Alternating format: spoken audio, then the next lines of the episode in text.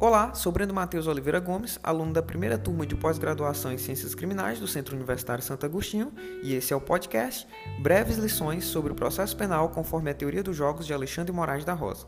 Antes de adentrar no enfoque da teoria dos jogos aplicado ao processo penal propriamente dita, parece-me bastante importante buscar os motivos que tornam esse tema tão atraente no processo penal, embora o tempo seja curto para listar todos. Bom, quando estamos na graduação do curso de Direito, é normal que nossa formação em processo penal ocorra fundamentalmente com base nos livros e manuais. No entanto, quando passamos a ter contato com o mundo real, ou melhor, com a prática, nos damos conta que a realidade não funciona como esses livros e manuais nos ensinavam. Pior ainda, o simples fato de mudarmos de autores ou até mesmo decorarmos grande parte do Código de Processo Penal não é suficiente para compreendermos como o jogo do processo penal acontece e, consequentemente, também não é suficiente para alcançarmos os objetivos que almejamos dentro do processo penal. Daí porque as lições do professor Alexandre Moraes da Rosa são brilhantes, pois nos ensinam que o processo penal pode ser perfeitamente entendido como dispositivo democrático pelo qual a interação da normatividade opera a partir de sujeitos que ocupam lugares e funções próprias, regulamentadas ou mesmo reconhecidas pelo Estado, em contexto situado no tempo e no espaço. Portanto, a atribuição de sentido das normas é realizada por humanos, sendo assim nada mais importante do que estudar o comportamento humano no ambiente do processo penal.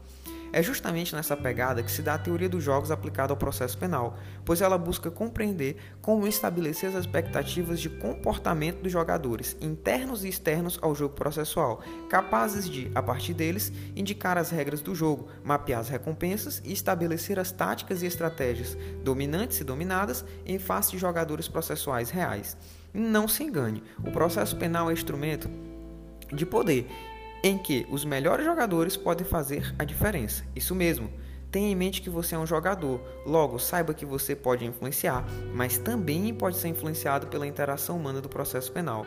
Para ser o predador e não a presa, é necessário que disponha de ferramentas capazes de gerar um plano de ação adequado, com sínteses, passos, caminhos, árvores de decisão e lista de tarefas no decorrer de cada jogo, a fim de estabelecer comportamentos dominantes e dominados em face de possíveis ações dos demais jogadores que você irá interagir no processo penal, tais como o julgador, acusação, defensor, assistente de acusação e acusado. Mas cuidado, não esqueça de jogar limpo, tendo em vista que, embora o processo penal se trate de um jogo, ele não permite liberdades sem limites. Afinal, o jogo só é jogo porque possui regras. Por outro lado, não seja inocente, pois sempre alguns jogadores tentarão jogar sujo. Aliás, é justamente essa capacidade de compreensão de comportamento humano produzida pela teoria dos jogos que dará condição de antecipar jogadas ilícitas e criar táticas de enfrentamento. Por fim, agora que você se vê como jogador, tenha bastante atenção, pois não é só você que joga esse jogo